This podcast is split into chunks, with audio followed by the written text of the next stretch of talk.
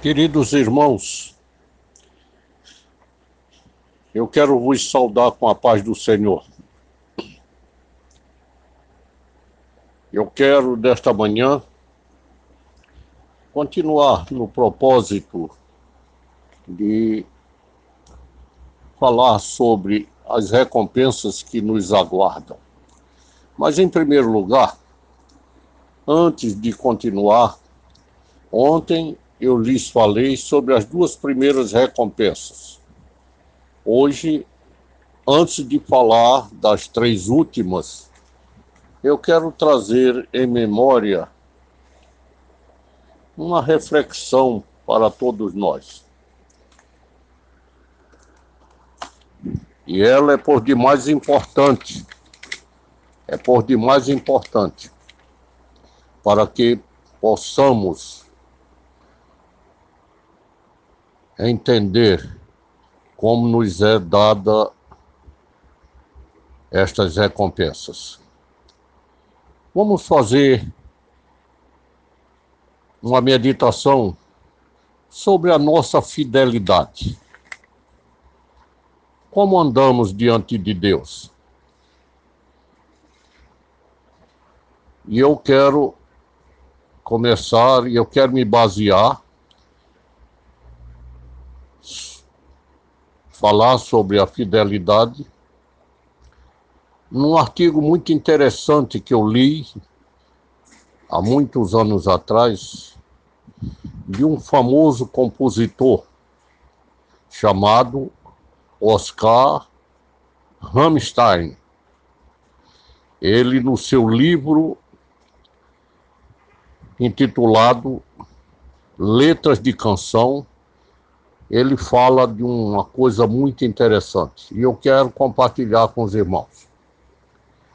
Ele conta a respeito de uma ocasião em que viu uma foto do topo da cabeça da Estátua da Liberdade. Rammstein ficou espantado com a quantidade de detalhes e minúcias que há no penteado daquela figura feminina. Ocorreu-lhe então que o escultor certamente nunca imaginou, nem mesmo em seus sonhos mais loucos, que um dia pessoas poderiam sobrevoar aquela estátua e ver os detalhes da cabeça, também os detalhes da face, os detalhes dos braços e das pernas. Rammstein observa: quando você for criar uma obra de arte ou qualquer outro tipo de trabalho, finalize-o com perfeição. Porque você nunca saberá quando um helicóptero, um helicóptero ou um instrumento talvez ainda nem inventado aparecerá para revelar o que você fez. O Senhor Jesus, agora quero voltar aqui. O Senhor Jesus não precisa de um helicóptero. Ele vê tudo as coisas grandes e pequenas, as escondidas e as invisíveis, que conseguimos acobertar aos olhos dos outros. Lembremos-nos que Deus está vendo, Ele está acompanhando tudo, nada está oculto aos seus olhos. Como nos fala Hebreus capítulo 4, versículo 13 todos os dias Deus ele olha para o que nós fazemos. Ele olha para o que pensamos e dizemos. Por isso, precisamos fazer o nosso melhor para ele. Isto é, será que é possível? Será que isto é possível? Posso lhes afirmar que sim, porque somos capacitados pelo Espírito Santo. As pessoas ao nosso derredor, amados irmãos e amigos, talvez nunca vejam o trabalho minucioso e detalhado de nossos esforços. Mas Deus sabe, e um dia a nossa dedicação virá à luz. Ele, Deus, nos recompensará por todo ato de fidelidade. Então, nós devemos ter este cuidado, porque ele nos recompensará mediante a nossa fidelidade. Que fidelidade é esta? Como nós podemos ver essa fidelidade? A fidelidade que dedicamos a Ele em Sua obra, no seu trabalho, na pregação da palavra, nos trabalhos por menores que sejam, até aquela aquele famoso versículo de Marcos cap, capítulo 9, versículo 41, que nos diz: mesmo que seja um copo dado, um copo dado d'água dado a alguém em nome de Jesus. Então, queridos irmãos, nada passará invisível aos olhos do Senhor. Lembremos-nos que Ele está nos altos céus e de lá Ele esquadrinha dos quatro cantos da terra. Muitas vezes nós pensamos que Deus não está vendo determinados atos nossos. Somos levados a este engano. Mas, irmãos amados, a palavra de Deus nos diz que os seus olhos estão sobre os fiéis da terra. Os seus olhos estão sobre os infiéis da terra. Então tudo ele vê. E é bom que nós, na qualidade de fiéis, já que fomos arrolados na família divina, que possamos ser vistos por Deus de uma maneira aprazível aos seus olhos.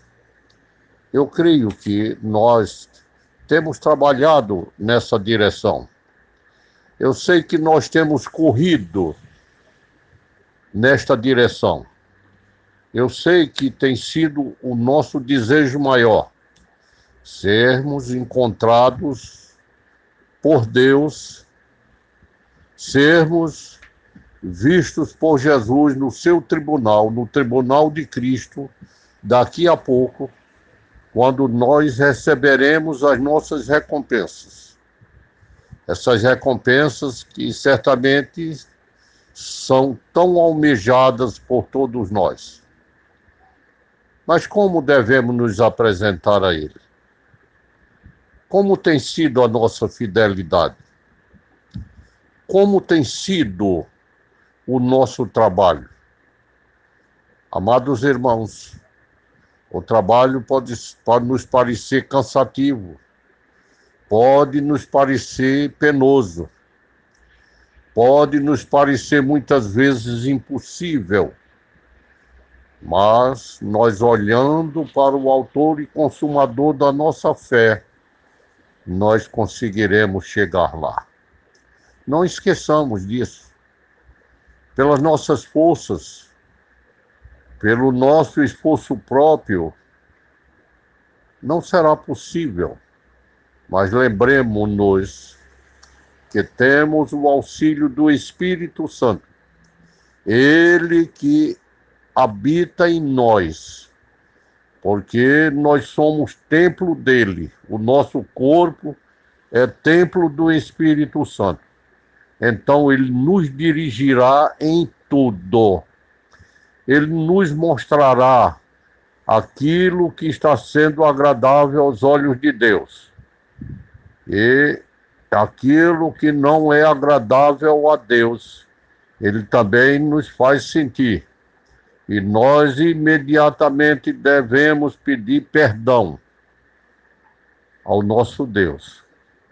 E a palavra nos diz, a palavra nos assegura que ele fala para o seu filho, que está de, à sua direita, do seu da, deste pecado não me lembro mais. Mas meus queridos, nós não devemos ter prazer numa vida de pecado. Estamos sujeitos a ele. Mas, olhando para o Autor e Consumador da nossa fé, nós teremos a força necessária para vencer tudo isto que o inimigo das nossas vidas coloca diante de nós. Voltemos, pois, as recompensas. E hoje eu quero falar apenas sobre a coroa da justiça. Queridos, no momento da nossa salvação, todo cristão recebe a justiça de Jesus Cristo. Sem sua justiça, não podemos ser, ser salvos e nem tampouco entrar nos céus. A coroa da justiça é uma aptidão especial para desfrutar da justiça dada àqueles que ansiosamente esperam pela vinda do Senhor Jesus Cristo. E em vista disso, procuramos levar uma vida reta. Essa coroa às vezes é chamada de coroa da vigia, do vigia. Nós já falamos isso ontem.